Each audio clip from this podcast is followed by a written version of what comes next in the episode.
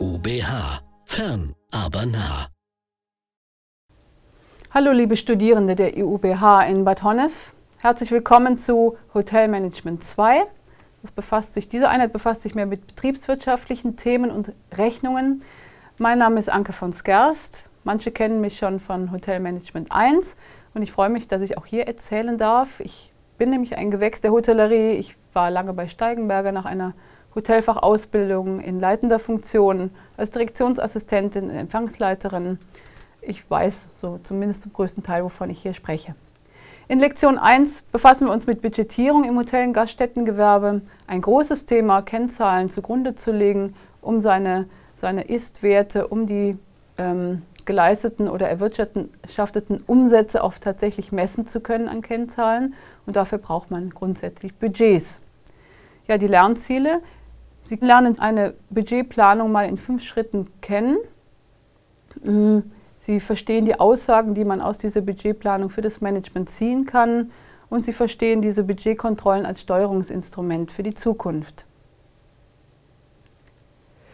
Überraschungseffekte in seinen Umsätzen, in seinen betriebswirtschaftlichen Ergebnissen sollte man grundsätzlich vermeiden.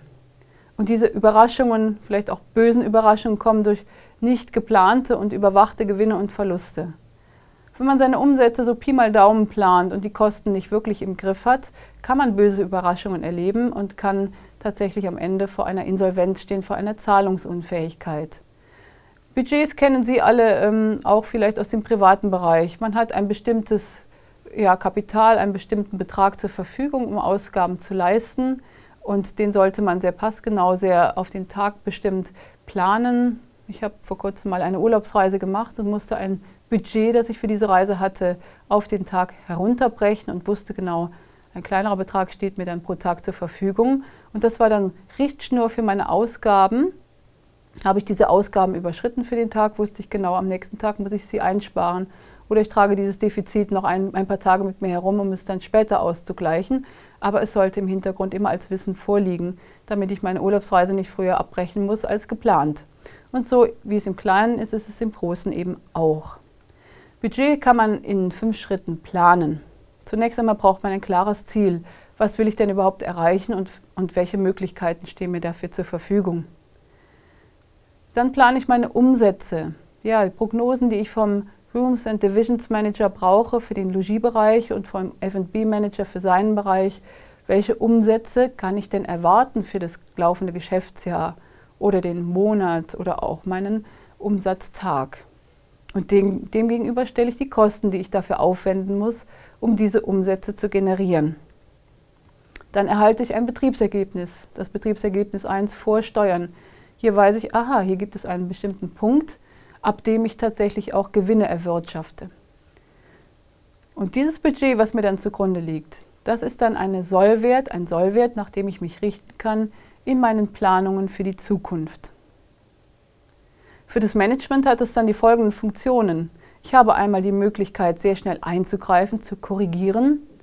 Nehmen Sie an, in Ihrem Urlaubsbudget haben Sie den, die Möglichkeiten überschritten. Die Korrektur ist am nächsten Tag einfach vielleicht übers Essen einzusparen oder an den Übernachtungskosten zu sparen. Oder Sie verkneifen sich einen Ausflug zugunsten eines teuren Ausflugs, den Sie dann erst in einer Woche machen. Und das betrifft dann einen Aktionsplan für die Zukunft. Wann kann ich investieren? Wann habe ich Geldüberschüsse erwirtschaftet, um wirklich aus dem, aus dem vorhandenen Investitionen und Reparaturen zu bezahlen?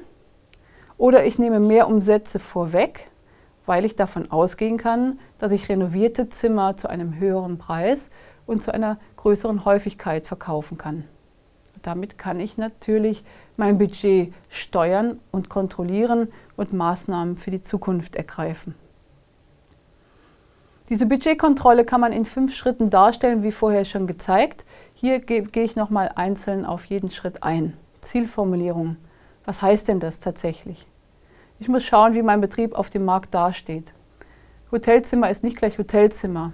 Verkaufen Sie ein Hotelzimmer im Bayerischen Wald, werden Sie niemals so hohe Preise erzielen können wie am Pariser Platz in Berlin zum Beispiel. Hier muss ich den Markt und die Möglichkeiten genau kennen. Möglichkeiten sind die Umsätze zu vergleichen. Wenn ich hier ein Ziel habe, möchte ich mein Vorjahresergebnis erreichen, mindestens das. Oder ich weiß, es kommen schwere Zeiten auf mich zu, dann kann ich diese Umsätze nicht erreichen, aber ich kann meine Kosten sparen, um dann wieder in einer Gewinnspanne zu bleiben. Fehler zu berücksichtigen, die man in der Vergangenheit gemacht hat. Natürlich sollte man aus seinen Fehlern lernen, im privaten wie im betriebswirtschaftlichen, das ist gar keine Frage. Daraus realistische Ziele zu beschreiben und einen Aktionsplan zu erstellen, mit dem ich diese Ziele erreichen kann, ist, ist erste Maßgabe der Zielformulierungen. Umsätze zu prognostizieren, ja, dazu brauche ich, wie gesagt, die Hilfe der Hauptabteilungsleiter, die diese äh, Prognosen abgeben im sogenannten Forecasting. Umsätze werden errechnet im Logis-F&B-Bereich, in den Hilfsabteilungen und Nebenbetrieben, Nebenbetriebe wie sowas wie Friseurgeschäfte, die im Betrieb angesiedelt sind oder Golfanlagen, die angeschlossen sind an ein Golfhotel. Und demgegenüber stelle ich die Kosten, die entstehen, um diesen Umsatz zu schaffen.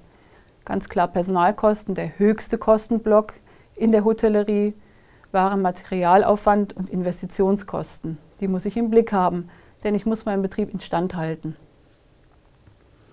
Betriebsergebnis 1 entsteht dann, wenn ich diese Kosten den Umsätzen gegenüberstelle und dann erhalte ich das Ergebnis vor Steuern. Betriebsergebnis 2 beschreibt dann das Ergebnis nach Steuern. Und die Steuern sind sehr hoch, einen Teil muss man eben ans Finanzamt abgeben von dem, was man erwirtschaftet hat.